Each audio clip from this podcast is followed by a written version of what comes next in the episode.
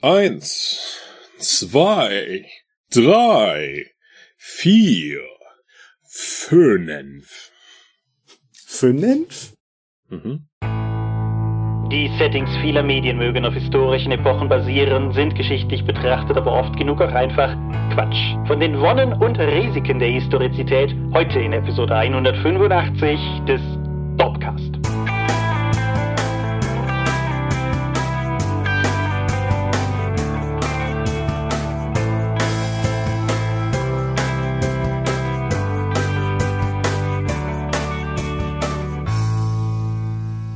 Hi und herzlich willkommen zur Episode 185 des Dorpcast. Aber mehr haben wir uns heute über das Sammeln zu reden mit Rollenspiel zu tun haben. Und wenn ich wir sage, dann meine ich zum einen dich. Michael Skopje-Mingas, guten Abend. Sondern mich, Thomas Michalski. Hi. Und worüber reden wir heute? Historizität oder die Erwartungshaltung an historische Gegebenheiten im Rollenspiel und anderen Medien. Genau. Das ist ein breites Thema, das wir mit Sicherheit wieder in vielen Facetten, aber nicht in allen beleuchten werden. Aber das soll heute unser Thema sein. Heute, das ist übrigens nicht Montag, sondern diesmal Donnerstag und es ist schon relativ spät. Also seht es uns nach, wenn wir fahrig sind und Unfug reden. Also mehr als sonst. Hast du zur letzten Folge Feedback, das du in dieser Stelle einbringen möchtest? Da meine Pausen weitestgehend aus Arbeit bestehen, bin ich leider noch nicht dazu gekommen, jetzt die Dorp-Kommentare wie sonst üblich während der Arbeitszeit oder besser in der Pause während der Arbeitszeit zu beantworten, hoffe das aber bis zur Veröffentlichung dieser Episode noch schaffen zu können. Alles klar. Ich möchte an dieser Stelle einen, also zum einen erstmal vielen Dank für die vielen Kommentare zur letzten Folge, waren wirklich viele. Also ihr hattet viele Gedanken zu dem Thema und das hat uns, das hat uns sehr gefreut. Was ich rausgreifen wollte, weil ich es ganz interessant fand, war Medienschau spezifisch, dass jemand, ich weiß aber gerade nicht mehr wer, ich glaube Lambert Benke, ich bin mir nicht ganz sicher, im Discord schrieb, die Medienschau mache mehr Spaß, wenn man das Medium kennen würde. Finde ich einen interessanten Take über, also in meiner kleinen Welt ist die Medienschau immer ein Format gewesen, wo wir Leuten neue Medien präsentieren, die sie vielleicht noch nicht kennen und danach kennenlernen möchten. Aber es ist natürlich nachvollziehbar, dass man das Format dessen auch einfach hört, um zu hören, was wir über Medien denken, die die Leute bereits kennen. Ich weiß nicht, ob Du meinst so wie so eine Art Lesezirkel, wo man dann erstmal gemeinsam ein Medium rezipiert und dann später darüber spricht? Ja, entweder wie das oder wo man vielleicht auch bei manchen Filmen einfach drauf hofft, irgendwie so, ja, der von Justice League auch scheiße oder Hm. so und entsprechend, ja, darüber an die ganze Sache rangeht. Ich habe ja zumindest angefangen, das D&D Dark Alliance, was jetzt im Game Pass ist, zu spielen und das auch durchaus auf dem Discord zu kommunizieren. Vielleicht wird sich dann im Fazit dann ja auch noch was da ergeben, auch durch das Feedback der anderen Leute, die ja auch, auch bei uns auf dem Dorp Discord das gespielt haben. Über 100 mittlerweile übrigens. Mhm. Also im Discord, nicht die das gespielt haben bei uns, aber Ich hatte ja ein bisschen die Befürchtung, dass durch den Dorp Discord die Anzahl der Kommentare auf den jeweiligen Episoden zurückgehen würde und dass sich die Diskussion dann eben auf den Discord verlegt. Wir haben interessante Diskussionen tatsächlich auf dem Discord, aber nichtsdestotrotz, wie du eingangs ja schon erwähntest, war die letzte Episode in Sachen Kommentare ja nochmal sehr merklich. Mhm.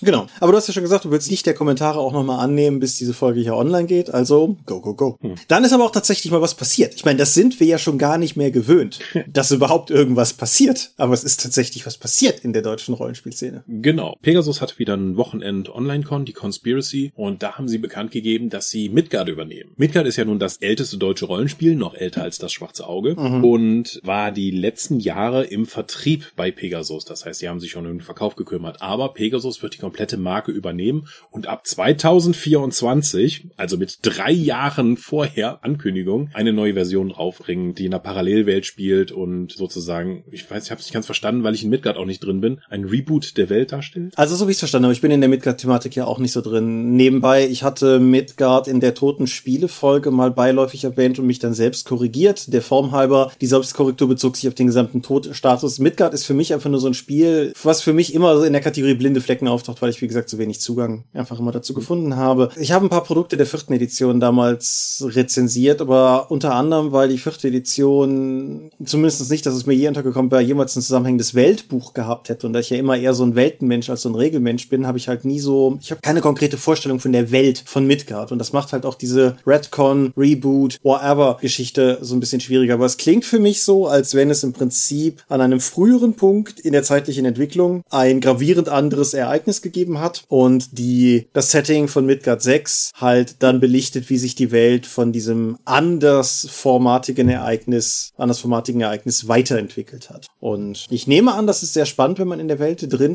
Also ich kann mir das, ich kann mir das durchaus von anderen Franchises sehr herleiten, wie, wie sich das darstellen könnte. Und ich meine, ich bin ja nun auch großer bekennender Star Wars Fan und das Ding hat ja nun auch einen, einen knallharten Disney Reboot erfahren. Aber ich kann es für Midgard selber nicht wirklich qualifizieren. Mhm. Midgard ist dahingehend interessant, dass es wohl immer noch eine sehr große Spielerbasis gibt. Diese allerdings nicht mit dem Rest der Rollenspielszene kommuniziert. Mhm. Also die, die Rollenspielszene ist ja sowieso ein sehr homogenes Feld, heterogenes Feld, ein sehr gemischtes Feld. Das ist ja keine Szene, sondern viele kleine Szenen, die sich stellenweise auch gegenseitig unglaublich hassen. Und Midgard ist, glaube ich, da nie in einem großen Konfliktfeld gewesen, weil sie ihr eigenes Ding machen. Ja. Ich glaube, im Eska-Podcast gab es, ich, zwei Episoden, wo sie über Midgard reden und das auch noch ansprechen, dass halt viel von dem Midgard-Kram auf deren eigenen Conventions passiert und die gar nicht so mit dem Rest der Rollenspielwelt deswegen so interagieren müssen. Die haben halt ihre eigenen Hauscons. Ja, richtig. Stecke ich nicht drin, kann aber sein. Grüße an den Eska-Podcast, der sich auch auf dem Discord der Dorp eingefunden hat. Naja. Mutig. ich habe einen Kumpel, der Midgard spielt. Wie gesagt, mehr, mehr Beziehungen dazu hatte ich auch nie. Und die wiederum spielen auch klassisches Rollenspielding, gerade bei so alten Systemen. Die spielen halt irgendwie noch nach zweiter oder dritter Edition. Ich glaube nach dritter. Mhm. Also insofern, ja. wie das halt manchmal so ist. Ich bin auf jeden Fall gespannt, was Pegasus draus macht. Ein weiteres großes, wie ich dann auch einfach mal annehme, eigenes Fantasy-Rollenspiel auf den deutschen Markt zu bringen. Und da mhm. Pegasus halt auch international aufgestellt ist, vermutlich dann auch eine englische Fassung irgendwann nachzureichen, wenn das nicht sogar gleichzeitig startet. Wird man sehen müssen. Man wird generell sehen müssen, wie hoch die Ambitionen bei Pegasus sind. Ich, es ist ja auch durchaus, sagen wir mal, anzunehmen, dass es ein günstiger Einstieg in das Spiel sein wird. Zumindest wenn man davon ausgeht, dass die Art und Weise, wie Pegasus die letzten Rollenspielreihen bei ihnen veröffentlicht oder in neue Editionen gebracht hat, dann ist das ja zumindest ein Trend, der zu sehen ist mit sehr günstigen Grundregelwerken und so. Gucken wir mal. Ich bin auf jeden Fall auch gespannt. Midgard ist ein so, so altes und trotzdem halt immer noch existentes Ding und wie du schon sagtest, hat immer noch ein, ein sehr lebendiges Fandom, auch wenn es eines ist mit wenig Berührungspunkten zu uns beiden jetzt. Und ja, ich bin neugierig. Also wenn das rauskommt, ich glaube, wenn es, wenn es einen günstigen Einstiegspreis hat, angucken werde ich es mir auf jeden Fall. Okay. Wer natürlich nicht bis 2024 warten will, der kann möglicherweise jetzt, wenn diese Folge online ist, was runterladen, korrekt?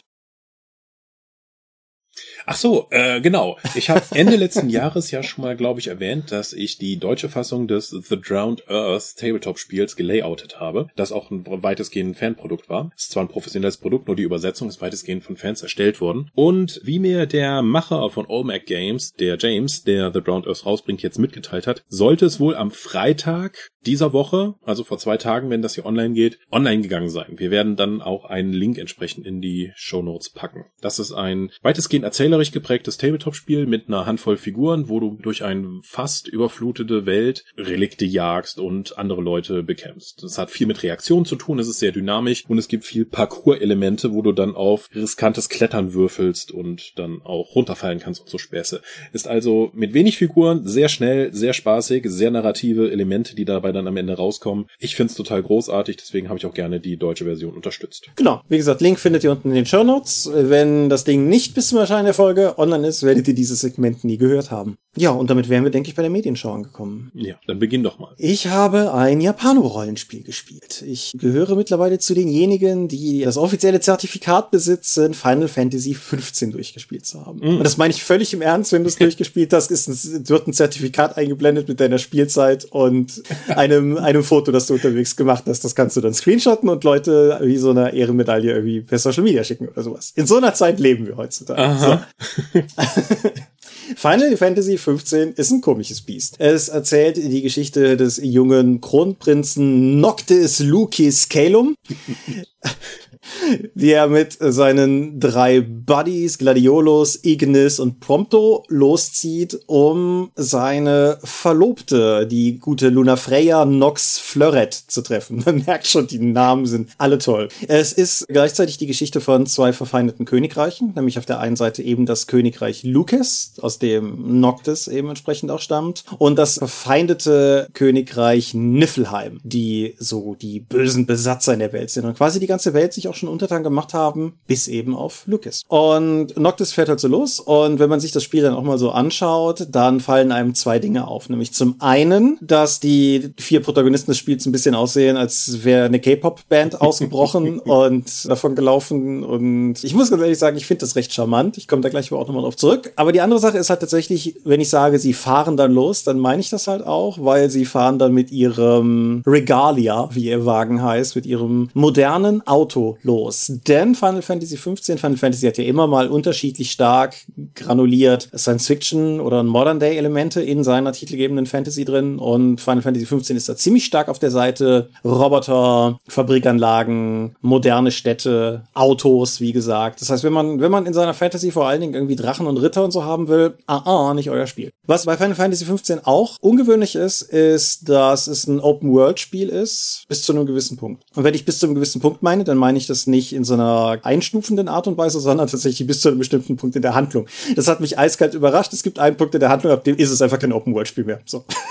da bist du, bist du wieder in einem traditionellen Handlung folgt auf Handlung Schlauch drin. Und das sage ich deshalb an dieser Stelle auch, weil es meiner Meinung nach zwei sehr unterschiedlich starke Segmente sind. Ich hatte an dem Open-World-Teil deutlich mehr Spaß als an dem anderen, aber ich hatte an beidem Spaß. Also das Spiel war, glaube ich, recht polarisierend im Fandom, aber ich muss sagen, ich hatte an dem, an dem ganzen Ding Spaß. Und der Hauptgrund, weshalb ich den Spaß hatte, damit kommen wir zu der K-Pop-Band zurück, ist, dass die Dynamik zwischen den vier Hauptcharakteren einfach awesome ist. Weil du in dem ganzen Spiel durchaus das Gefühl bekommst, das sind Kumpel.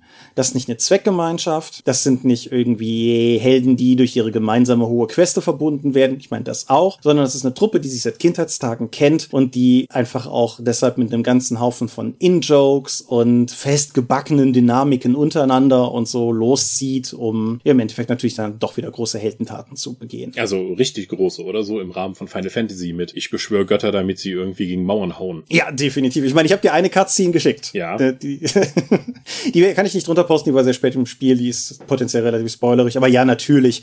Es geht dann natürlich, es gibt natürlich einen Kristall und es gibt natürlich große gottgleiche Wesen, die irgendwie da reinkommen und es gibt ein Orakel und, und all diese Dinge. Generell, du fährst halt los, um deine Verlobte zu treffen und ich mochte, dass dieser Einstieg relativ chillig ist. Der ist auch sehr so, weißt du, eher wie so eine, so eine Jugend-Coming-of-Age-Geschichte oder so. Aber es passiert dann auch relativ schnell etwas offscreen, was die ganze Dynamik der Geschichte stark verändert und was halt auch sehr schnell aus diesem Boyband-jugendlichen Trip rüber in die nächste Stadt, was dann klar macht, oh nein, hier sind ganz andere Sachen auf dem Spiel und, und darauf kommt es dann entsprechend auch an. Und das Setting ansonsten hat mir auch sehr gut gefallen. Es ist massiv klischeebelastet in alle Richtungen. Also ich habe ja schon die, die Namen erwähnt, diese ganzen pseudolateinischen Namen sind fantastisch. Teilweise spielt es sehr mit so amerikanischen Tropes, das heißt, es gibt, weil, der, weil sehr viel von dem Spiel halt darin besteht, dass du mit diesem Auto durch die Pampa fährst. Es gibt halt Diner am Straßenrand, also du musst tanken, es gibt also Tankstellen, wo du dann auch irgendwie Buffs kaufen kannst. Also sowas, das baut recht schön auf. Es gibt typische Final Fantasy Elemente, du kannst auch statt das Auto zu nehmen auf Schokobos reiten, was hm. viel mehr Spaß macht, als bereit bin zuzugeben.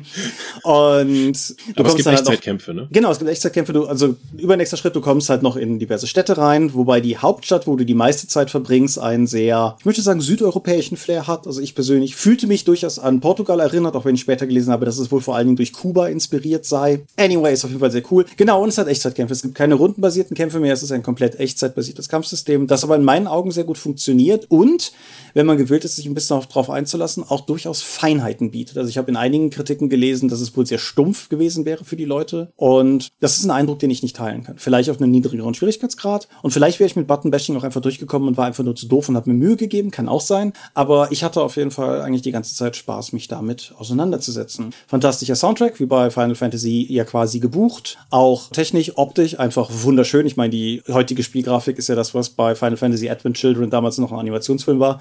Und insofern, ah ja, und letzter Punkt, dann aber auch gut, letzter Punkt, es ist verhältnismäßig kurz. Ich hätte vermutlich deutlich länger dran spielen können, wenn ich A, die DLCs gemacht hätte, mache ich vielleicht noch, und wenn ich B, alle Sidequests abgegrast hätte, musste ich aber jetzt auch aus Grinding-Gründen nicht, und so toll sind die auch nicht alle. Ich habe circa 30 Stunden gespielt. Und ich finde, das ist eine, eine angenehme Länge. Das ist ja tatsächlich eher so eine klassische Japano-Rollenspiellänge, so wie Secret of Mana, Trials of Mana, so aus der Zeit, und nicht so wie, weiß ich nicht, Persona 5, 120 Stunden, go for it oder sowas, sondern hm. das, das fällt für mich in der Kategorie von, das ist eine Art von Rollenspiel, das kann ich auch tatsächlich mal über ein paar Wochen, über Feierabende durchspielen und das finde ich sehr angenehm. Und insofern Final Fantasy 15, ich habe die etwas aufgemonsterte Version gespielt, das ist die Royal Edition, zu der würde ich auch raten, weil ich habe gelesen, dass in der, in der regulären Nicht-Royal-Version wohl einige Zwischensequenzen noch nicht fertig waren, die haben gefehlt und deshalb hat der Plot keinen Sinn ergeben. Naja, ich würde die Royal spielen, die scheint vollständig zu sein. Hat mir Spaß gemacht, ich würde es empfehlen. Man muss allerdings auf japanische Erzählweise klarkommen, ansonsten wird's schwer. Ja, ich glaube, dass der DLC von Assassin's Creed Odyssey für Atlantis hat etwa 30 Spielstunden. Ja. ja, das ist auch schon ein eigenes Spiel. Aber gut, ich hatte ja schon mal angekündigt, nachdem ich Gears of War 5 durchgespielt habe, dass es da noch eine zweite narrative Kampagne da gibt. Die ist eigentlich ein DLC, aber dieser Hivebuster DLC ist halt auch Teil des Xbox Game Pass, weil Gears of War ist einer der großen shiny Titel und deswegen ist das wohl auch einfach mit dabei. Im Hivebuster DLC übernimmst du die Kontrolle von einem neuen Dreiertrupp von Gears, die losgeschickt werden, um einen, ja, Hive, ich weiß gar nicht, ob sie die in der deutschen Fassung übersetzt hatten, das ist schon zu lange her, das war letzten Samstag, um diesen Bau dann eben in die Luft zu jagen und die Horde, die da eben wohnt, dann zu töten. Dann geht irgendwas schief, es gibt einen Twist, du schießt auch die ganze Zeit auf diese Locust-ähnlichen Leute des Schwarms und während dieser ganzen Zeit wachsen diese drei Leute, die erst für diese Mission zusammengestellt wurden, die an, vorher vor allen Dingen aneinander angeeckt waren, dann durch, durchaus auch zusammen und finden zueinander und sind dann Team Scorpio. Was ich ein bisschen überraschend fand, das hatte ich nicht im Blick, aber total super. Das ist dann das neue Team, die am Ende dann noch, ich glaube, es ist so eine Art Cliffhanger oder es geht halt in den neuen Multiplayer-Modus über. Die beschließen, sich dann von diesen Hechern fangen zu lassen, um dann mit Granaten in, die, in das Zentrum des Baus zu kommen. Was im Plan. Es sieht fantastisch gut aus. Es gibt neben den drei Charakteren, die neu dabei sind, ein komplett neues Grafikset für eine Dschungel-Insellandschaft, was total toll aussieht. Du hast nicht mehr diesen Roboterbegleiter, der Spezialfähigkeiten auslösen kann. Dafür kann jeder von den dreien seine eigene Spezialfähigkeit machen. Den Anführer des Teams, den ich gespielt habe, konnte Munitionskiste hinsetzen, dass alle in dem Umkreis halt Munition auffüllen, was in der Kampagne sehr wichtig ist, weil du viel unterwegs bist und oftmals nicht auffüllen kannst. Der Zivilisten-Fahrer-Typ hat ein Schutzschild, das er projizieren kann und die indigene tätowierte Frau kann ein Elektromesser zücken und damit im Nahkampf besser zustechen. Mhm. Das ist eigentlich ganz spaßig. Also ich glaube, es profitiert auch sehr von der Spielzeit von vier Stunden, mhm. die mich überrascht hat, weil ich habe gedacht, so okay, lade ich nochmal mit Kollegin ein, die viel besser in Gears of War ist als ich. Dann spielen wir das halt über das Wochenende durch. Ja, und Samstagabend saßen wir da, so 18 Uhr, Abspann läuft, so, ja, pf, machen wir jetzt Pizza. Wir sind eigentlich fertig. War ein bisschen überraschend, da habe ich mir mehr versprochen, dass es ein bisschen längere Spielzeit war. Allerdings war die, waren die vier Spielstunden auch gut gefüllt. Mhm. Im anderen Gears of War habe ich es immer schon gefühlt, okay, jetzt kommt halt noch so ein Madenloch raus und ich muss noch 20 von den Schwarmleuten umhurzen. Hier war spaßiger. Also ich hatte insgesamt auch, glaube ich, durch die konzentriertere Story und eben durch die nicht endlosen Gegnermassen, die konstant kommen, also das, das gibt halt immer noch viele Wellen, das ist immer noch Gears of War. Aber ja, insgesamt eine stringentere Erfahrung als der Haupttitel. Kann ich also durchaus empfehlen. Nicht nur, weil es sich hierbei um Team Scorpio dreht. Aber, aber auch. es gibt auch einen Bosskampf gegen einen Bohrvogel, das ganz absurd ist. Ja, aber durchaus meine Empfehlung, wenn ihr Gears of War auch Spaß daran habt, könnt ihr euch auch diesen DLC dazu holen. Alles klar. ich muss Gears of War 5 noch spielen, aber hm. momentan spiele ich Halo 5. Aber darum soll es heute nicht gehen. Du erinnerst dich, dass ich vor circa fünf Minuten gesagt habe, dass es ein Ereignis bei Final Fantasy 15 im Off gibt, was die Dynamik der ganzen Reise sehr stark verändert. Mhm. Das bringt uns zu Final Fantasy 15 Kingsglaive. Final Fantasy 15 Kingsglaive ist ein CGI-Animationsfilm, der gleichzeitig zu Spiel erschienen ist und auf etwas unter zwei Stunden zeigt, was da passiert ist im Off. Äh.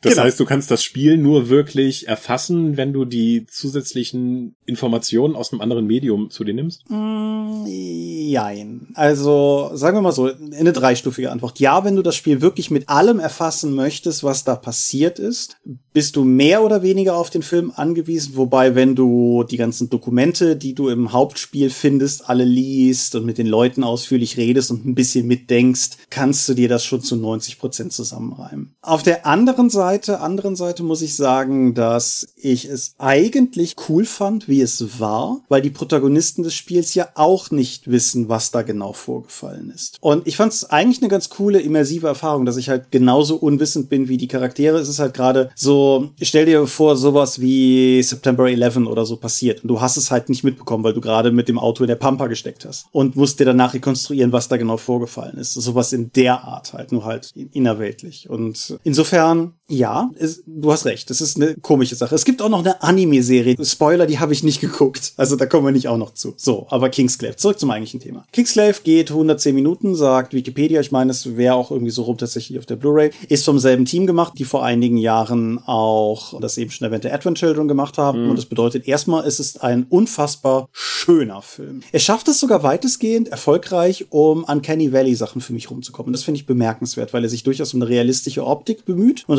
Realismus und CGI ist ja mutig, möchte ich sagen. Aber machen sie, machen sie durchaus gut. Die Geschichte ist spannend erzählt. Es gibt noch einen Charakter, der im eigentlichen Spiel keine äh, großartig genannte Rolle spielt. Ein Mann, der, also die Kingsglaive ist so die, die Wachsoldaten-Super-Sondereinheit des Königreichs von Lucas. Und Nix Ulrich ist einer derer von denen und Protagonist, Hauptprotagonist dieses Films. Und die, die meiste, den großen Teil der Handlung siehst du aus seiner Sicht. Was halt auch nochmal eine ganz neue Perspektive auf die Welt eröffnet, die du so im Spiel nicht gehabt hast. Und das ist durchaus ganz cool und, und faszinierend. Der Film eskaliert am Ende auch so ein bisschen in riesige gottgleiche Sachen hauen gegen Wände. Aber ich glaube, das muss bei Final Fantasy einfach. Das ist bei Advent Children ja am Ende irgendwo auch. Aber es ergibt durchaus im Sinne der Handlung schon irgendwie, also es, es hat schon irgendwie alles seinen Sinn, wie das da, wie das passiert. So.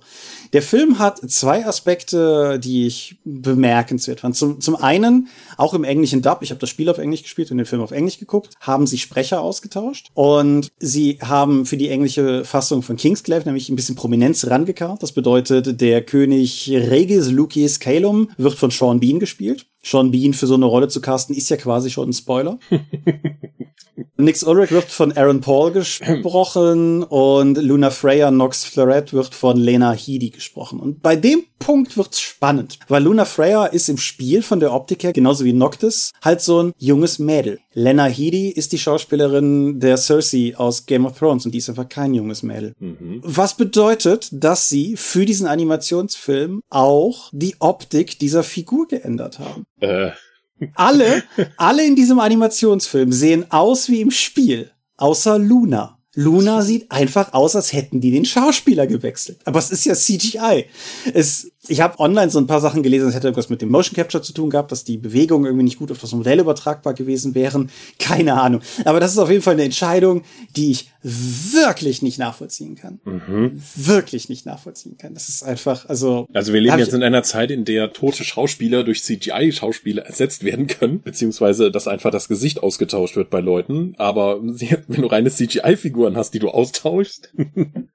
ja, Seltsam. wie gesagt, es ist, es ist mir ein, ein völliges Rätsel. Um eine lange Rede kurz zu machen, Kingsclave Final Fantasy XV ist ein Film, der meiner Meinung nach nur Sinn ergibt für Leute, die das Spiel auch gespielt haben. Also man, man kann den bestimmt auch irgendwie so nebenher bei Miniaturen bemalen oder so gucken und kriegt einen schön gemachten Film geboten oder sowas, aber der wird einem sehr wenig bieten. Ich glaube nicht, dass er zwingend ist, um das Spiel zu verstehen, aber ich denke, dass die, der gemeinsame Konsum von beidem hintereinander, nebeneinander, wie auch immer, also ich habe erst das Spiel gespielt und dann den Film geguckt, ist schon durchaus der Weg, so wie es auch gedacht ist. Ich weiß tatsächlich nicht, also ich glaube nicht, dass man den momentan irgendwo streamen kann. Man kann den bestimmt als Stream irgendwo kaufen, aber die Blu-ray war so unfassbar günstig, dass ich einfach die Blu-ray gekauft habe und sonst, sonst hätte ich ihn vielleicht auch nicht geguckt. Kingsglaive kann man machen, muss man nicht. Ist nicht die schlechteste Unterhaltung, die man haben kann. Ist okay. Okay. Aber ich weiß nicht, warum Luna anders aussieht. Die Hörer werden uns vielleicht mitteilen können. Ähm, nachdem wir Hivebuster ja in vier Stunden ungeplant durchgespielt haben, haben wir uns gedacht, so was machen wir jetzt, wenn die, während die Pizza noch im Ofen ist? Wir gucken noch einen Film. Und auf Amazon Amazon Prime. Kaching! Kaching, ich war gerade am Trinken, aber Kaching. War Mandy verfügbar. Mhm. Mandy ist ein Film, in dem Nicolas Cage Charakter den Tod seiner Frau durch eine wahnsinnige Sekte erleiden muss und dann blutige Rache nimmt. Und das ist die gesamte Handlung eines zweistündigen Films. So, wie schafft dieser zweistündige Film es jetzt diese Faszination aufrecht zu erhalten und die Spannung aufrecht zu erhalten? Indem es daraus einen psychedelischen Albtraum grafischer Absurdität macht, den man selten sehen kann und in dem Nicolas Cage zu völligem Wahnsinn aufläuft. Wer Nicolas Cage kennt, weiß, dass er in den letzten Jahren sehr viel, sehr unterschiedliche Sachen gedreht hat. Mhm. Und das hier ist ein Film, in dem er einfach nochmal richtig, richtig durchdrehen darf. Der Film arbeitet mit extremen Farbverzerrungen, sehr langer Zeitlupe, mit extrem langen Einstellungen, mit Effekten, die nicht sonderlich aufwendig sind, aber sehr geschickt eingesetzt werden, um eben eine Surrealität zu erzeugen, eine Unangenehmheit, einen psychedelischen Drogeneffekt mehr oder weniger, der sich dann auch über den gesamten Film zieht. Dir ist nie klar, ob du das, was du jetzt siehst, wirklich übernatürlich ist, ob das einfach nur die Fantasie des Protagonisten ist, der durchdreht, ob was da jetzt eigentlich zur Hölle los ist. Und das ist alles so seltsam und zieht trotzdem den Zuschauer so dermaßen in den Bann, weil es stellenweise wirklich brutal ist, aber also auch richtig absurd brutal. okay. Das, also wirklich absurd brutal. Das ist eigentlich äh, so quasi im Splatter ausufert, aber es ist einfach so seltsam durch die religiösen Symboliken, durch die Metal-Musik, die dazu kommt, durch die langen Bässe, die oftmals drüber gelegt werden, durch die Synthi-Sounds, die eingesetzt werden, zusammen mit den Farben, ist das ein wirklich faszinierendes Seherlebnis. Auch durch Nicolas Cage, der in Unterwäsche mit weit aufgerissenen Augen herumbrüllt und alles gibt, machen Mandy zu einem faszinierenden Seherlebnis, dem man, das man aber auch, glaube ich, danach noch eine Zeit lang verarbeiten muss. Es hat, also, wie gesagt, stellenweise äh, bricht halt quasi komplett die Realität, wenn er in einer Szene plötzlich anfängt, sich eine riesige Metal-Axt zu schmieden, obwohl vorher und nachher nie erwähnt wird, dass er irgendwelche Fähigkeiten in diesem Bereich hat und eigentlich das alles an einem Tag stattfindet, nachdem seine Frau getötet wird, schmiedet er sich plötzlich diese Axt und beginnt seinen Rachefeldzug gegen diese Sekte von einer Handvoll Leuten, die er dann auch nach und nach dann eben abmessert und brutal tötet. Spoiler. ja, sollte man sich Mandy geben, man muss sich auch darauf einlassen, dass das eben ein wirklich verstörender, unzugänglicher Film ist, der aber dadurch auch durch seine Schwere faszinierend wirkt. Mhm. Man muss sich darauf einlassen, aber dann glaube ich, ist das ein sehr ungewöhnliches und durchaus länger beschäftigendes Filmerlebnis. Sehr cool. Ja, der Film ist ja zu einem großen Teil von den gleichen Produzenten, vom gleichen Studio und mit Nicolas Cage, genauso wie der Farbe aus dem All-Film, den ich hier irgendwann ah, mal besprochen okay. habe und sehr mag. Den haben die, also Mandy war zuerst und dann haben die wohl offensichtlich, haben sich genug von denen zusammengefunden, um danach auch die Farbe aus dem All zu machen. Insofern, anderer Regisseur allerdings, insofern ist da vermutlich durchaus ein stilistisch starker Unterschied drin, aber ja. Ich sagte das hier, glaube ich, schon mal. Ich bin super dankbar dafür, dass wir momentan in einer Zeit leben, wo verstörende, ja, Horror, nicht nur Horror, aber so, so einfach so verstörende Mindfuck-Filme tatsächlich an einem Punkt sind, wieder sowas wie salonfähig zu werden. Mhm. Finde ich sehr cool. Es führt zumindest zu einer gewissen Disruption im Filmbetrieb, wenn du so etwas so Ungewöhnliches dann auch sehen kannst. Ja, das, wie gesagt, das sind ja momentan, hast du nicht auch mal über Midsommar hier ja. gesprochen gehabt? Ne? Ja, genau, das, das sind ja alle Der war so, auch so unangenehm. Ja, genau. Das ist ja so ein, so ein Stil, der sich momentan so ein bisschen etabliert und ich finde das sehr cool. Also. Wir können jetzt lang und breit darüber philosophieren, was das über den aktuellen Zeitgeist sagt, aber Nein. Aber Zeitgeist ist ja gewissermaßen auch sowas ähnliches wie eine Überleitung zu unserem Thema. Genau, Historizität. Also wie historisch genau muss es sein und was macht das mit einem, wenn es es eben nicht ist? Mhm. Ich habe ja vor einiger Zeit schon meine Liebe zu Kaptorga entdeckt. Kaptorga ist eine Gruppe von Historikern und Experimentalarchäologen, die dann auch so Sachen machen wie Burgen mit nachbauen, Sachen selbst zusammenschneidern oder dann einfach mal mit den Klamotten versuchen dann eben zu leben, um eben rauszufinden, wie haben die Leute damals gelebt und wie sieht das eigentlich aus. Ich bin inzwischen auch Patreon bei denen, weil ich einfach die unterstützen möchte in ihrer Arbeit und weil ich so wahnsinnig gerne deren Beiträge lese, wenn sie halt Sachen relativieren, wie die öffentliche Wahrnehmung ist und wie es halt aus archäologischer, geschichtlicher Sicht ist. Sei es nun angefangen davon, dass eben eben das finstere Mittelalter, was ja ein gerne genutzter Zweck ist, weitestgehend eine Erfindung der Neuzeit ist, um sich eben von den schmutzigen, damals ungewaschenen, blöden Leuten abzugrenzen, weil man jetzt eben in der gesellschaftlichen und intellektuellen Erneuerung stattfindet. Wie kann man sich hervorheben? Indem man natürlich andere schlecht redet und deswegen hat man dann einfach tausend Jahre Geschichte einfach mal zur dunklen Zeit erklärt. Aber auch die Darstellung in den Medien, wie zum Beispiel die Fantasy-Serie Vikings, die ja auf dem History Channel läuft und auch als historische Serie weitergegeben wird, die ich nach der ersten Episode nicht weitergucken konnte, weil es mir wegen der deutschen Übersetzung und wegen der Darstellung der historischen Waffen und Klamotten halt nicht mehr ertragen habe. Nichtsdestotrotz kenne ich viele Leute aus meinem Umfeld, die sagen, Vikings ist ja wohl die geilste Serie überhaupt, weil ich mag so Historienkram und da kommst du halt direkt in ein Konfliktfeld. Ja, ich glaube, zwei Dinge sind noch wichtig festzuhalten oder vor allen Dingen ist mir jetzt eine Sache wichtig festzuhalten. Du bist ja auch Historiker. Ich habe Geschichte studiert. Zwar ja. ältere mit Schwerpunkt auf ältere Geschichte und im Nebenfach, aber ich habe mehrere Jahre Geschichte studiert, jawohl.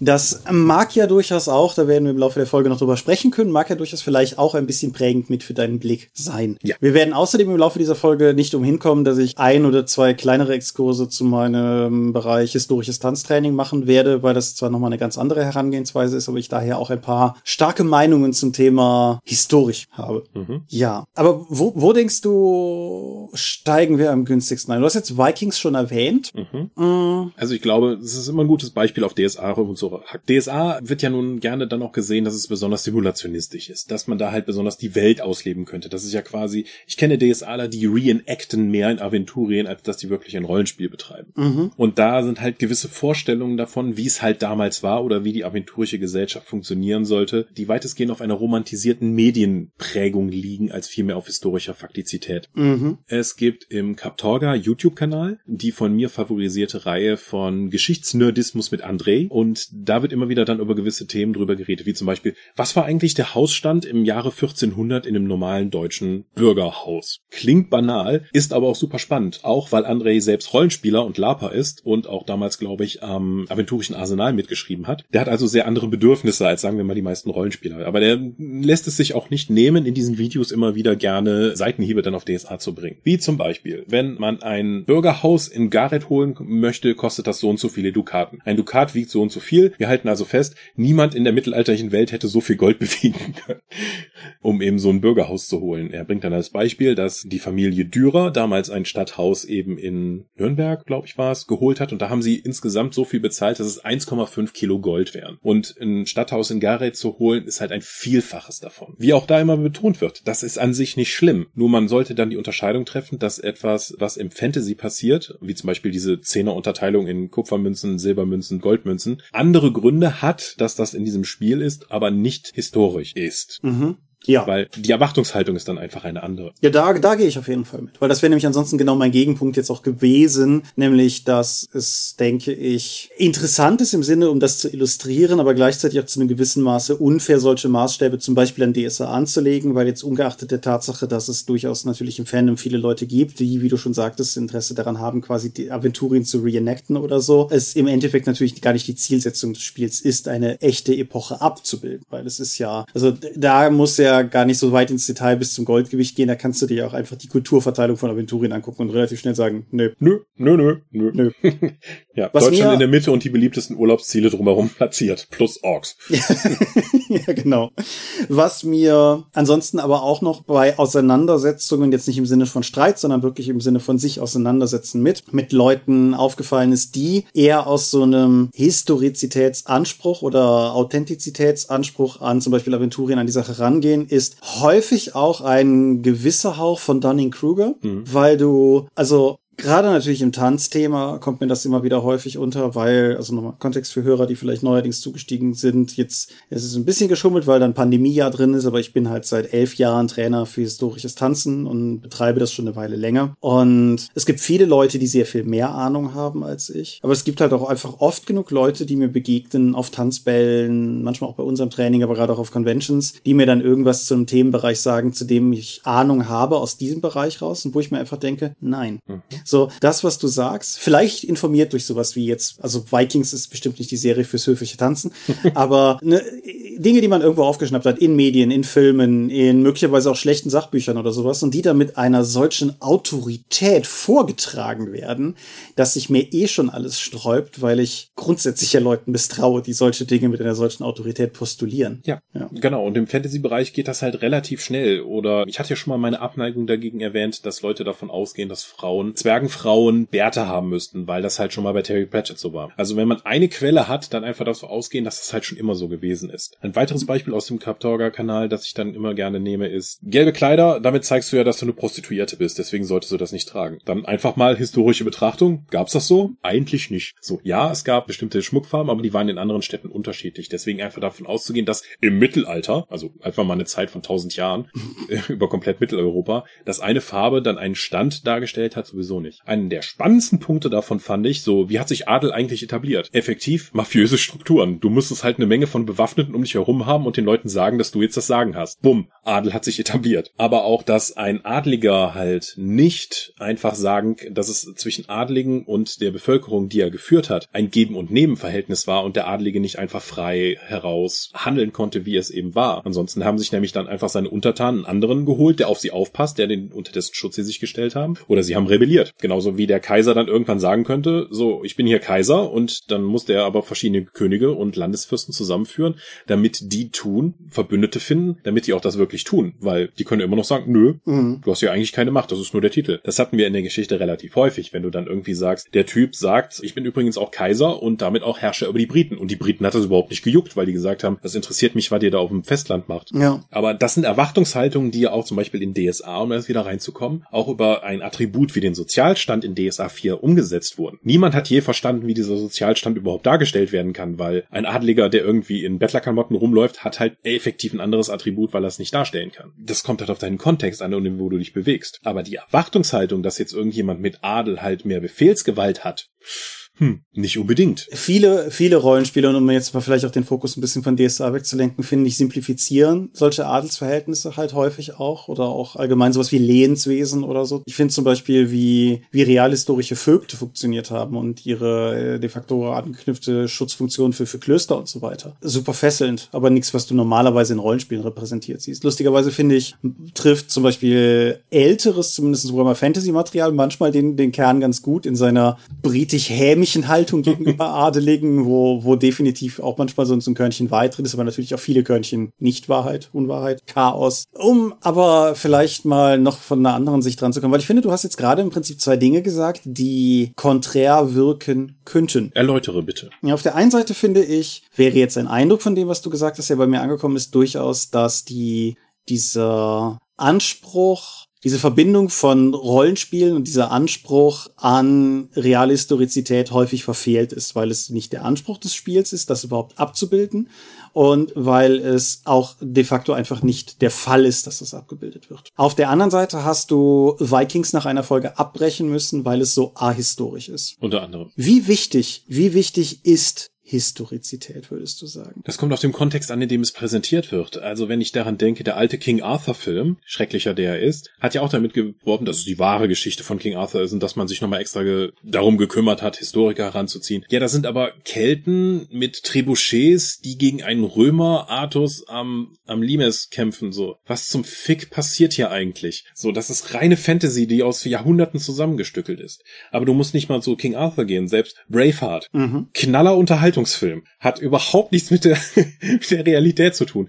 Schottenröcke kamen erst Jahrhunderte später. Blaue Krebsbemalung ist ein keltisches Ding, was schon seit Jahrhunderten raus ist. Die meisten Leute müssten eigentlich Kettenhemden tragen, weil das die übliche Ausstattung damals war. Wir hatten ja auch über diesen von Netflix produzierten Film über die schottische Unabhängigkeit, beziehungsweise dann den König, der sich dazu ausgerufen hat, mal berichtet, dass es der historizitätsmäßig akkuratere Film ist. Braveheart aber die größere Unterhaltung bietet. Mhm. Und solange du dich dessen bewusst bist, bist, dass du hier kein historisches Abbild, sondern eine sehr freie Interpretation siehst, kannst du das ja auch einfach nur als Unterhaltung mitmachen. Aber das funktioniert halt nicht. Genauso wie Braveheart schottische äh, kontemporäre Unabhängigkeitsbestrebungen verstärkt und Leute auf Unabhängigkeitsdingen mal Märschen dann auch im Braveheart-Kostüm effektiv rumlaufen oder eine William Wallace-Statue anhand von Mel Gibson dort aufgestellt wird zur Empörung vieler Schotten. Das prägt einfach Leute und die Erfahrung damit. Mhm. So, ja, William Wallace in Braveheart wirbt für Freiheit. Was denn für eine Freiheit? Damit sie jetzt von einem schottischen britischen König statt einem englischen König unterdrückt werden. Ja, das ist einer von ihnen.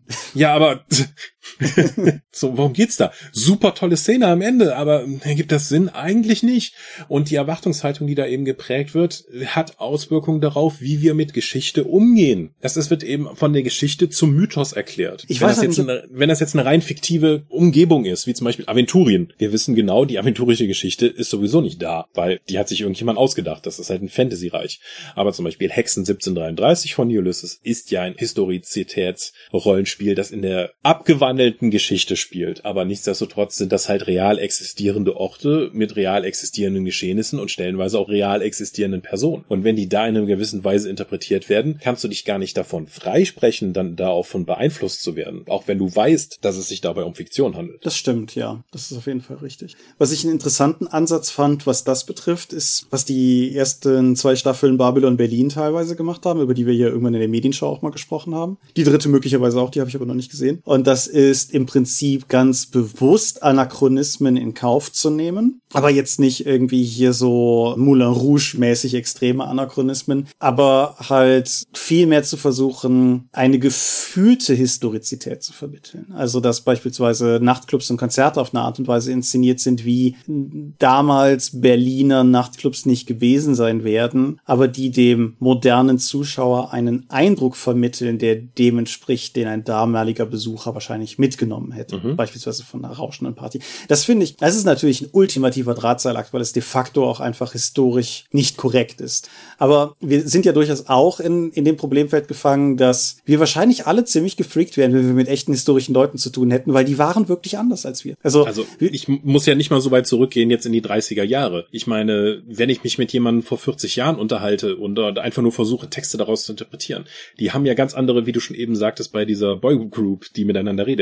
Es gab da andere In-Jokes und Phrasen waren einfach anders gesetzt, sodass ich das nicht mehr verstehe. Es gibt eine tolle Episode von Supernatural, wo er in der Zeit zurückreist und die Leute, die verstehen zwar auch Englisch, aber sie verstehen einfach nicht, die Worte, die er benutzt, ergeben in dem Zusammenhang keinen Sinn weil der einfach Phrasen und Idiome verwendet, die zu dieser Zeit noch nicht verwendet wurden. Ja, ich, du musst ja, du musst ja nicht mal durch die Zeit reisen. Ich merke das ja häufig genug, wenn ich mit unseren amerikanischen Kollegen spreche und gerade Timothy Brown drüben von, von unseren amerikanischen mhm. Kollegen ist oft so höflich hinter irgendwelche Idiome, gerade kryptischere Idiome, sowas zu hängen wie if that makes sense. So einfach, weil, weil ihm selber offensichtlich auffällt, dass das vielleicht gar nicht so sinnvoll erscheint, wenn man mit einem fremdsprachlich, also mit, mit einem Nicht-Muttersprachler redet. Aber ja, wie gesagt, also ich denke, das ist auf jeden Fall ein interessanter Ansatz, damit umzugehen. Und das ist möglicherweise, denke ich auch, um, um nochmal so ein bisschen dran zu erinnern, dass wir ein Rollenspiel-Podcast sind, durchaus was, wie man durchaus jetzt nicht nur im Sinne einer moralischen Rechtfertigung, sondern wie man völlig berechtigt an solche Themen am Spieltisch rangehen kann. Weil sofern man nicht mit einer Gruppe von Historikern spielt, ist es vermutlich sinnvoll, Dinge eher so zu inszenieren, dass sie ein Gefühl vermitteln, als dass man zwangsläufig alles historisch korrekt macht. Bitte auch keine Diskussion darüber. Es war ja eigentlich so das, weil das wird auf jeden Fall falsch sein. Und auch wenn jetzt hier viel gesagt wird, dass es ja eigentlich so und so war. Das zeigt immer nur den aktuellen Stand der Geschichtswissenschaft. Mhm. Da kann sich auch was ändern, wenn jetzt irgendwie neue Erkenntnisse dazukommen. Das war über lange Zeit so, dass Leute, auch Historiker, gesagt haben, dass die Kindersterblichkeit im Mittelalter so hoch gewesen wäre und da gäbe es auch Belege für und das hätte halt insgesamt die durchschnittliche Lebenserwartung eben gedrückt. Man sollte nicht davon ausgehen, dass Leute irgendwie jetzt mit 32 tot umgefallen sind, sondern die wurden auch schon mal 80. Die mittlere Lebenserwartung ist aber deswegen so niedrig gewesen, weil eben so viele Kinder gestorben sind. So, jetzt sagt die neuere Geschichtsforschung, aber so das eine Buch, die eine Forschung, worauf das beruht, hat man sich nochmal angeschaut und einfach nochmal gegengeprüft und gesagt, hm, eigentlich geht das hier nur auf ein Leichenfeld, in dem besonders viele Kinder gefunden worden sind, aber andere Fundstätten von Skeletten oder Grabstätten aus der Zeit geben das gar nicht her,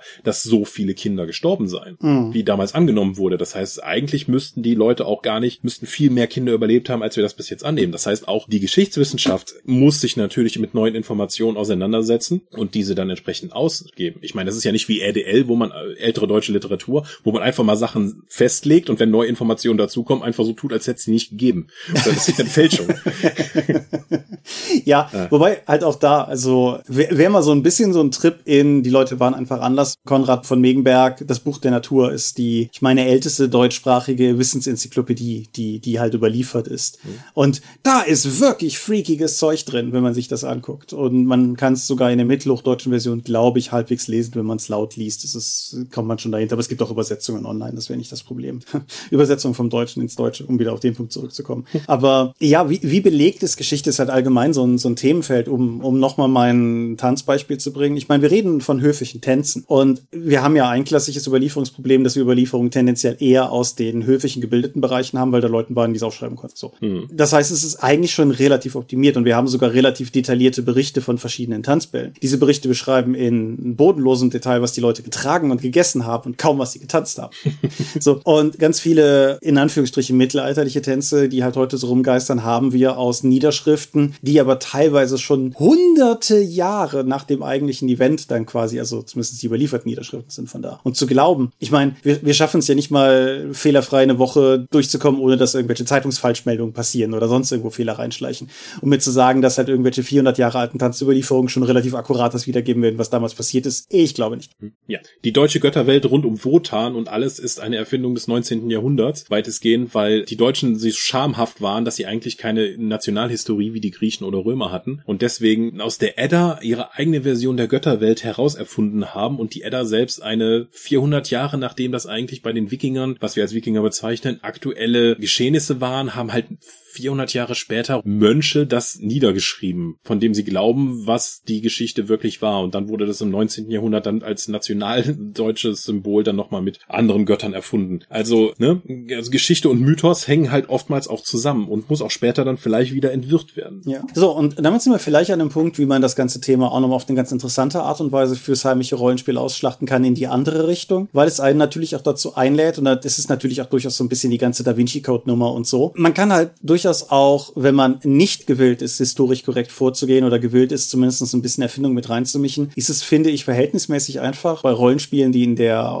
in unserer Welt und in der heutigen Zeit spielen, sich halt historische Ereignisse rauszusuchen und den ganzen einen Twist zu geben, der für die eigene Kampagne interessant ist. Mhm. Weil einfach so viel Freiräume existieren. Also das fängt ja an mit der Steinzeitastronauten von Däniken, der ja dann wilde Theorien gemacht hat, dass die Pyramiden ja gar nicht hätten errichtet werden können und einfach sagt, das müssen Aliens gewesen sein. So, jetzt kannst du als Rollenspieler rangehen gehen, was ist, wenn das wirklich so war? Ich meine, viele von den Falschinformationen sind da einfach auch sexy und interessant und werden ja deswegen auch zum Mythos und verbreiten sich. Wenn du das jetzt in ein Rollenspiel einarbeitest, eben dann eben dann auch klarstellst, so, das sind doch interessant, was wäre, wenn das und das wirklich passiert ist? Wie auch Hexen eben dann äh, eine Alternativzeitlinie plötzlich mit Vampiren, Werwölfen und Dämonen in Mitteldeutschland lostritt. Ja, ich müsste das nochmal im Detail nachgucken. Ich prüfe das vielleicht nochmal, bevor die Folge online geht, ansonsten werdet ihr auch diesen Teil nicht gehört haben.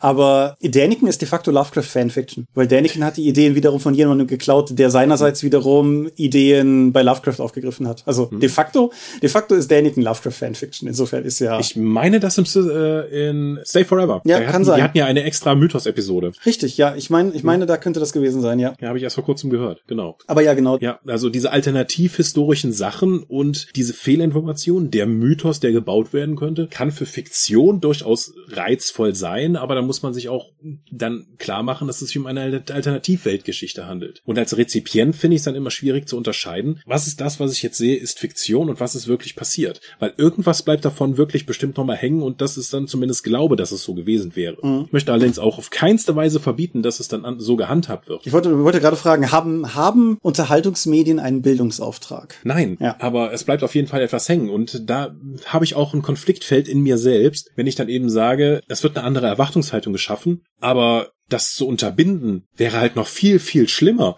mhm. indem du dann eben die Kreativität einschränkst, indem du eben sagst, das ist doch gar nicht wirklich passiert. So, ja, genau, das ist Fiktion. Nur man müsste, glaube ich, auch dann auch die Medienkompetenz und die Reflexionsfläche haben, das, was man da liest, nicht als gegeben wahrzunehmen oder dann auch zu hinterfragen. Aber das ist ja wieder Mühe und aufwendig und das kostet Zeit und ist nervig und vielleicht möchte ich das gar nicht machen, weil ich bin ja eigentlich in die Fiktion gegangen, um mich unterhalten zu lassen, um abzuschalten, um eben mich unterhalten zu lassen. Da möchte ich ja nicht auch noch dabei was lernen. Äh. Ja, die Frage ist ja tatsächlich, ob man, ob es bei Themen vielleicht sinnvoll ist, zumindestens Optionen für diese Reflexion zu bieten. Also so ein wie vier Beispiele Beispiele. Das egoistischste Beispiel davon, Verdorbene Asche, mein bis jetzt jüngster Roman, Eifel-Horror-Dingsbums, hat ein Nachwort und ich habe in dem Nachwort zumindestens, sagen wir mal, genamedropped, was von den Sachen, die ich da erwähnt habe, tatsächlich auf was beruht, weil da ein paar Sachen bei sind, von denen ich selber nicht gedacht hätte, dass sie real sind, bis ich sie bei den Recherchen für dieses Buch gefunden habe, mir gedacht habe, das ist so perfekt, das muss ich mit reinnehmen, aber die, die ich trotzdem unglaubwürdig finde aus heutiger Sicht. Tschernobyl, die Fernsehserie, die ich ja schon mal lobend erwähnt habe, hat einen begleitenden Podcast gehabt, was ich ganz interessant fand für das Medium, wo halt einfach in dem Podcast die der Macher der Serie, der Drehbuchautor der Serie nochmal so ein bisschen erzählt hat, was historisch korrekt ist und was, was halt vereinfacht wurde oder adaptiert wurde für die Serie. Und ich hatte dir die Tage noch geschrieben, dass ich The Big Short geschaut habe, einen Film über den Börsencrash von 2008, mhm. der sehr häufig die vierte Wand durchbricht. Und an mehreren Stellen dreht sich quasi der, der, wie soll ich sagen, embedded Erzähler des Films zum Betrachter um und sagt wahlweise, es ist völlig unglaubwürdig, aber das, was ihr gerade gesehen habt, ist damals wirklich passiert. Oder halt auch an einer Stelle, so wir müssen an dieser Stelle zugeben, das, was ihr gerade gesehen habt, ist nicht exakt, wie es passiert ist. Hm. Und dann halt das richtig stellt.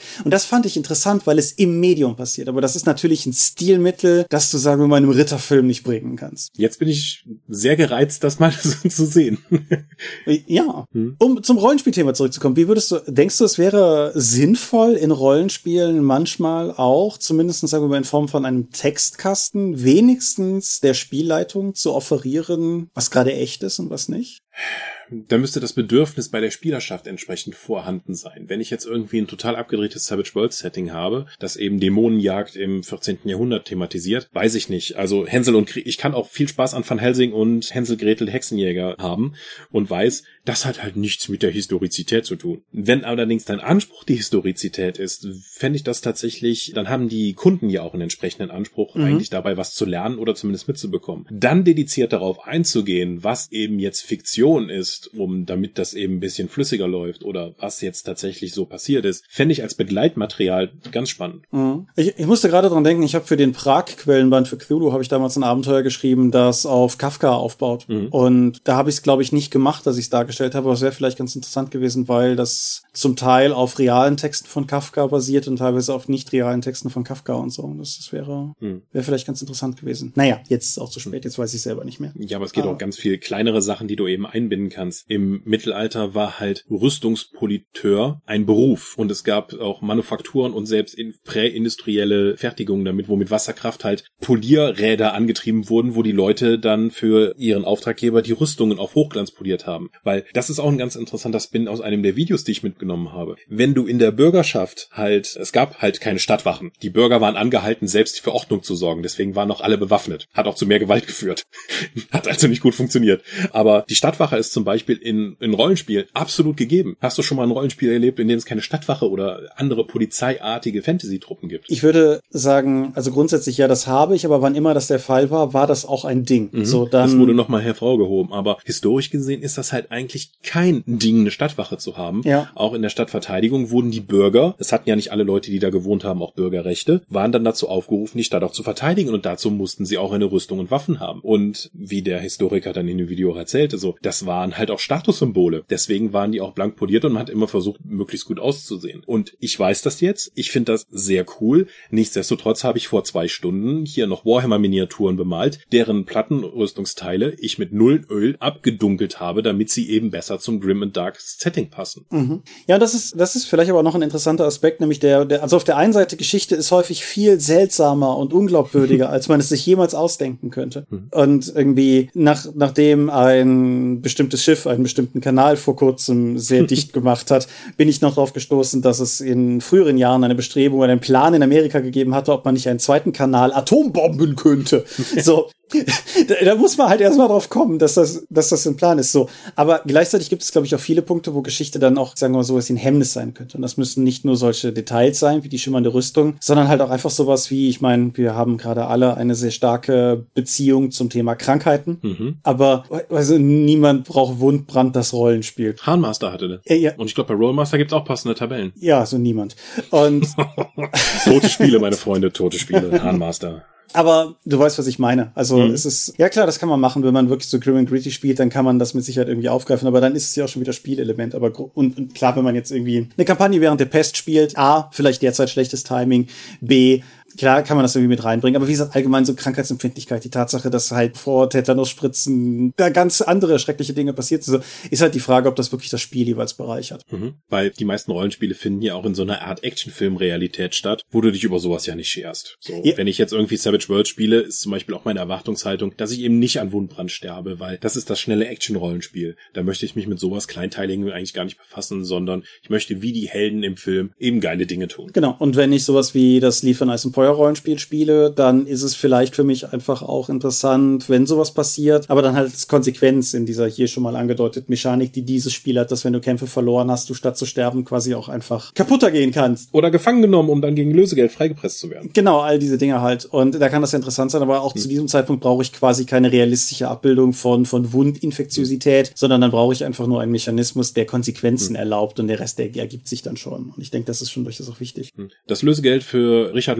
Löwenherz, um ihn, nachdem er gefangen genommen wurde, freizukaufen, betrug etwa zweieinhalb Jahre Bruttoinlandsprodukt von Großbritannien, um das mal einzu um das mal in Kontext zu setzen. Und äh, man darf jetzt auch nicht vorstellen, dass er dann im Kerker saß, sondern die Gefangenschaft von Adligen war schon so, du wirst jetzt hier auf diesem Schloss festgesetzt und da kannst du auch auf die Jagd gehen, ist mir doch egal, aber du darfst nicht weg, ne? Ritterliche Ehre. Die tatsächlich auch noch relevanter war. Na gut, das führt jetzt alles zu weit. Guckt einfach alle Videos von Kaptorga und unterstützt die auf Patreon. Total großartig. Die haben auch dedizierte Rollenspielvideos tatsächlich. Ich, ich denke auch durchaus, dass was mit der, mit der Ehre oder nah an diesem Ehrenthema dran ist, Religiosität in historischen Settings ist, denke ich, mhm. ein interessantes Ding, weil es für unsere heute, glaube ich, gerade im, im Rollenspiel-Fandom meiner Einschätzung nach sehr atheistische oder zumindest agnostische Zielgruppe vielen, glaube ich, auch einfach schwer fällt, die diese Denke tatsächlich nachzuvollziehen. Und das gilt für Fantasy-Gottheiten zu einem gewissen Maße, glaube ich, genauso.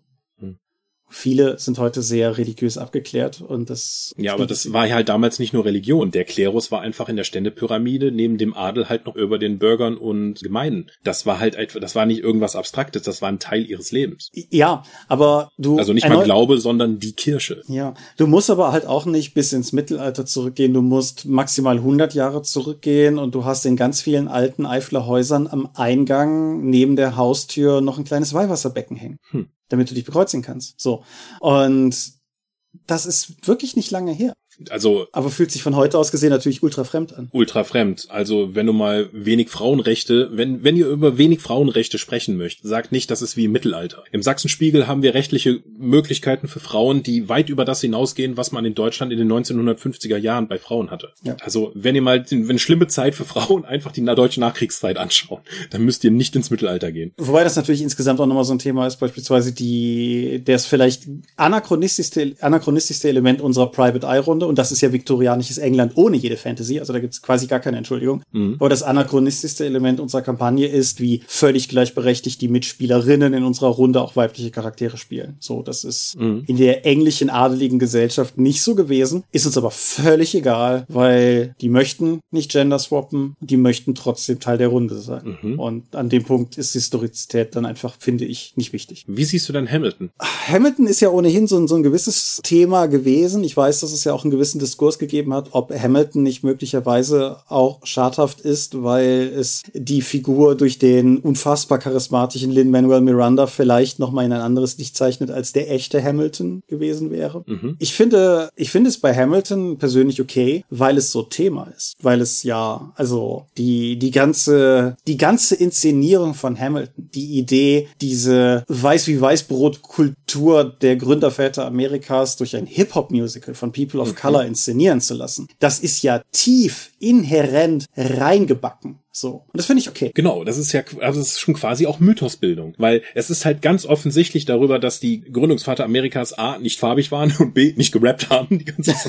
Deswegen gibt es ja schon eine große Schöpfungshöhe, die nicht nur fantastisch ist, sondern auch ganz klar zeigt, okay, wir haben hier einen Abstraktionsgrad, den wir darstellen, so wie du irgendwie andere historische Geschehnisse halt durch eine Tierfabel darstellen kannst, in der plötzlich im Zeichentrickfilm Tiere alle Positionen übernehmen. Nichtsdestotrotz hat die, das Musical Hamilton, die Figur Hamilton und die Figuren drumherum, denen nochmal eine die ganz andere Historizität und Relevanz gegeben. Ja, gerade, nein, eigentlich nicht mal nur die. Ich wollte gerade sagen, gerade die Leute, die mir vorher nicht so bekannt waren, wie, also die meisten in dem Ding. So, ich hätte, ich hätte vor, ich muss ehrlich sagen, Hamilton war ein Name, den ich vielleicht schon mal irgendwo gelesen hatte und so Charaktere wie Lafayette, nee, keine Chance. So. Aber, aber im Prinzip muss ich mich da schon jetzt selbst korrigieren, weil selbst Washington, selbst wenn ich jetzt an Washington denke, ist eine gewisse prozentuale Wahrscheinlichkeit da, dass mein Hirn das We're outmanned, we're outgunned nach mhm. vorne spült, weil es einfach so mhm. unfassbar stark ist in dem Moment. Genau, der Mythos von Hamilton und den Figuren und der Erzählung, die da eben mit Historizität geschaffen wird, hat halt die wirkliche Historizität überspielt, effektiv im, in der öffentlichen Wahrnehmung. Das ist richtig. Ich kann ihm das aber nicht zum Vorwurf machen, ehrlich nicht. Nein, dafür ist es einfach zu gute Unterhaltung. Und es setzt halt einen anderen Schwerpunkt. Und aber äh, es idealisiert halt die Figur des Hamilton auch sehr. Ja, natürlich. Das, das ist schon durchaus richtig. Und damit findet halt eine Verschiebung in der historischen Interpretation statt. Weil das dürfen wir auch nicht vergessen. Die Historiker sind genauso von popkulturellen oder auch Zeitströmungen erfasst, um dann eben historische Fakten nochmal in einen neuen Kontext zu setzen. Ja, und du hast natürlich auch umgekehrt, selbst bei bei Sachen, die sich, also Hamilton ist ja wirklich mit einer, mit einem Schöpfungsplan daran gegangen. Aber selbst bei Sachen, die vielleicht niedriger stapeln. Jetzt fragt mich mal nicht mehr, welcher von den ganzen Hitler-Filmen das war. Ich glaube, es war Hitler Rise of Evil, den ich irgendwo. Wo er nicht böse genug war und sie deswegen Szenen eingebaut haben, in denen der Hunde tritt? Ja, genau der. Also ich weiß nicht, ob es Rise of Evil ist, aber genau das Beispiel meine ich. Und das ist, weißt du, natürlich ist Hitler jemand, den ich persönlich ganz klar als wirklich böse einordnen. Das ist ein Wort, was ich für Menschen nicht ohne zu zögern verwenden würde, aber bei Hitler ist das gar keine Frage. Aber natürlich ist es halt trotzdem, wenn du eine solche Figur in deinen Film einbaust und du machst jetzt nicht irgendwie Indiana Jones 3 oder Jojo Rabbit oder sowas, sondern du machst halt tatsächlich, du möchtest den historischen Hitler abbilden, dann ist das natürlich auch ein Konflikt, weil du mhm. immer dir überlegen musst, ja. wie, wie viel, wie detailliert möchtest du zum Beispiel eine solche Figur, aber das kann auch eine Gruppierung oder irgendwas in der Art sein, darstellen und wie, wie groß ist zum Beispiel die Gefahr, dass du sie unwillentlich zu einer Identifikationsfigur machst. Oder von der anderen Richtung, in dem der Untergang ja Hitler als Mensch dargestellt wurde, der auch Probleme hat und deswegen auch gewisse Sympathien erzeugt, eben durch seine Schwäche und seine Menschlichkeit, ob man Hitler so darstellen dürfte und eben ihn nicht zu dämonisieren, wie wir das über Jahrzehnte gemacht haben. Das ist halt auch ein gewisser Kulturkampf in der Interpretation historischer Fakten und der Darstellung. Ja. Und genau das müssen wir auch dann im Rollenspiel, müssen wir nicht, können wir im Rollenspiel dann auch beachten. Genau. Zwei Gedanken dazu. Zum einen, ganz schnell nur, aber auch da nochmal zu sagen, das Dritte Reich ist zwar mittlerweile länger her, als man manchmal gefühlt meint, weil wir haben halt 2021 und ich persönlich bin immer noch gedanklich manchmal im Jahr 2000, so, ne? Das Dritte ja. Reich ist da irgendwie so 50 Jahre Die her. 90er, das ist doch gar nicht so lange her. Genau. Nur nochmal als Beispiel, wie, wie schwierig selbst nach einer so kurzen Zeit eine historische Wiedergabe ist, aber wie gesagt, selbst sowas wie The Big Short, was den 2008er Crash abbildet oder so, ist halt heute schon schwierig oder Zero Dark Thirty, die, die Osama Bin Laden Jäger Verfilmung quasi, den ich auch für einen sehenswerten Film halte, der natürlich aber auch ganz viele dieser Klassifizierungsprobleme hatte. Anyway, Rollenspiel. Es bietet aber auch eine Chance, finde ich, und das sollte man vielleicht am Ende auch nochmal reinwerfen, vorausgesetzt, die Gruppe hat da Bock drauf, das Übliche. Aber wenn die Gruppe da Bock drauf hat, gibt es einem natürlich auch tatsächlich die Möglichkeit, vielleicht mal so ein bisschen mit, mit solchen Bereichen zu interagieren.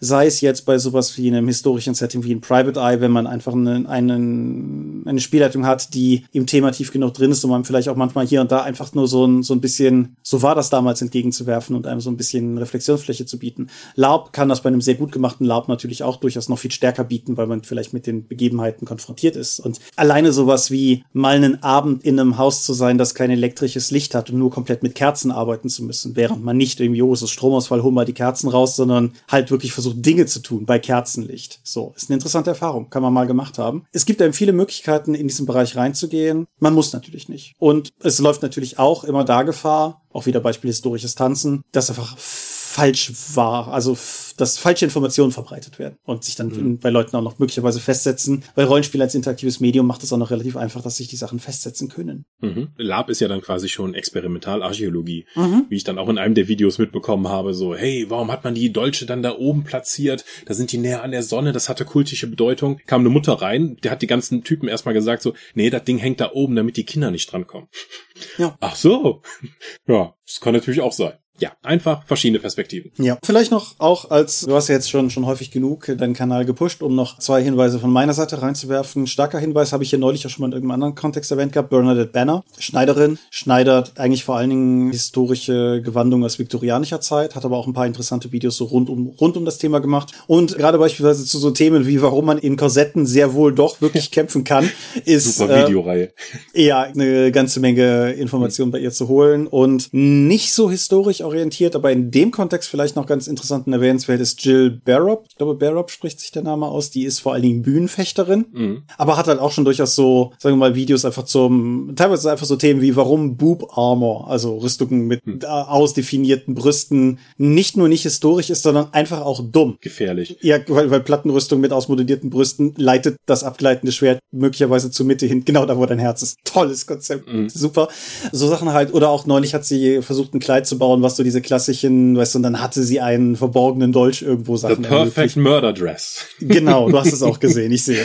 ja, ich habe den Kanal auch abonniert, ich finde den großartig. Ja. Beides Kanäle, die wir auch noch unten verlinken, würde ich sagen, und die hm. dringend ein, zwei Blicke wert sind. Ja.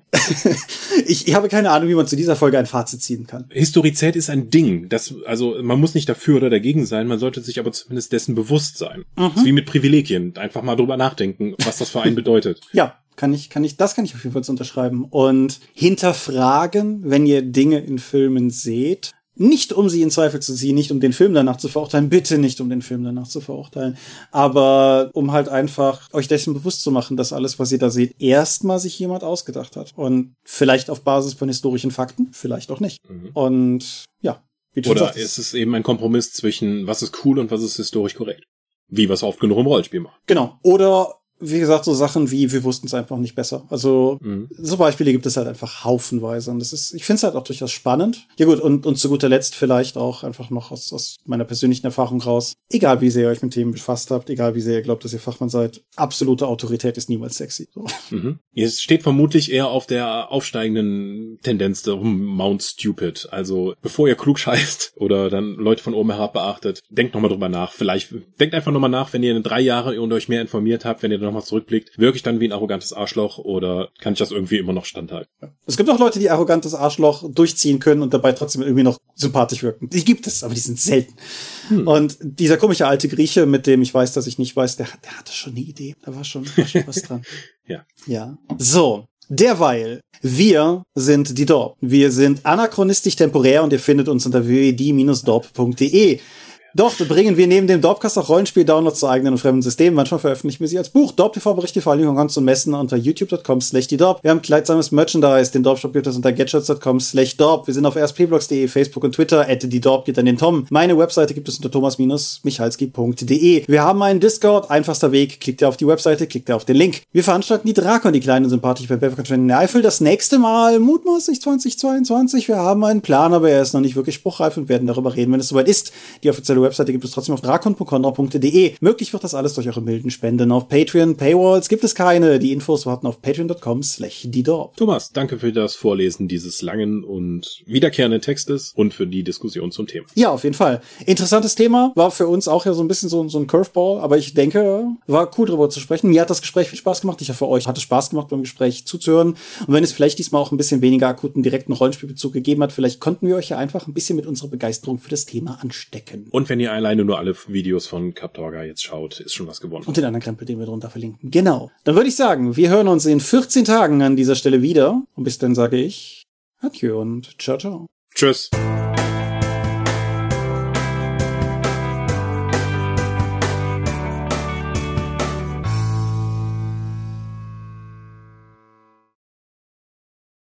Ja, haben wir ja wieder gewuppt bekommen. Ja, würde sagen, hat einen guten Fluss. Mhm. Ich bin selbst von mir überrascht, mit wie viel Leidenschaft ich immer ans Thema Geschichte rangehen kann. Es ist schon gut, dass ich das studiert habe. Ich würde sogar im insgesamt sagen, Politik war zwar mein Hauptfach, aber ich fühle mich immer eher als Historiker. Ich kann dir nicht genau sagen, warum. Äh, gut, das, das kann ja, das, das kann ja durchaus sein. Also ich meine, ich habe ja, also ich könnte mich nicht entscheiden zwischen Literaturwissenschaft und Philosophie. Ich fühle mich da durchaus beidem irgendwo verbunden. Aber ich glaube am Ende des Tages wahrscheinlich ein Deut mehr die Philosophie als die Literaturwissenschaft, aber beides auf, auf sehr hoch geschätztem Niveau. Politik habe ich ja abgewählt. du weißt schon warum. Geschichte hatte ich nie. Ja.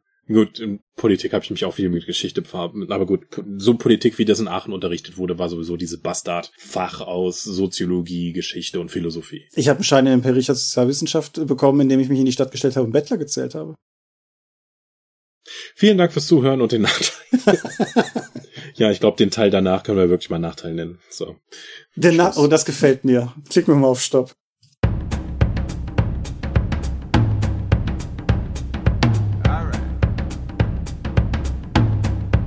Auch in diesem Monat möchten wir euch an dieser Stelle wieder für eure großzügigen Spenden auf Patreon danken, denn nur durch eure Unterstützung ist dieses Projekt in der heutigen Form möglich. Und unser besonderer Dank gebührt dabei wie stets den Dogmans, also jenen, die uns pro Monat 5 Euro oder mehr geben. Und im Juni 2021 sind das Aika, Alishara, Vitus Arcanion, Arut Wahn aka AGS, Lambert Behnke, Big Bear, Gerrit Bonn, Bruder Jorben, Daniela, Daniel Doppelstein, Dorifer, Exeter, Excalibert, Michaela Fege, Björn Finke, Marcel Gehlen, Gelbwurstfieber, Stefan Glück, Alexander Hartung, Jörn Heimeshoff, Hungerhummel, die 100 Questengesellschaft, Dominik Koch, Stefan Lengel, Lichtbringer, Lightweaver, Christoph Lühr, Angus MacLeod, Volker Mantel, Moritz Meleb, Mofte,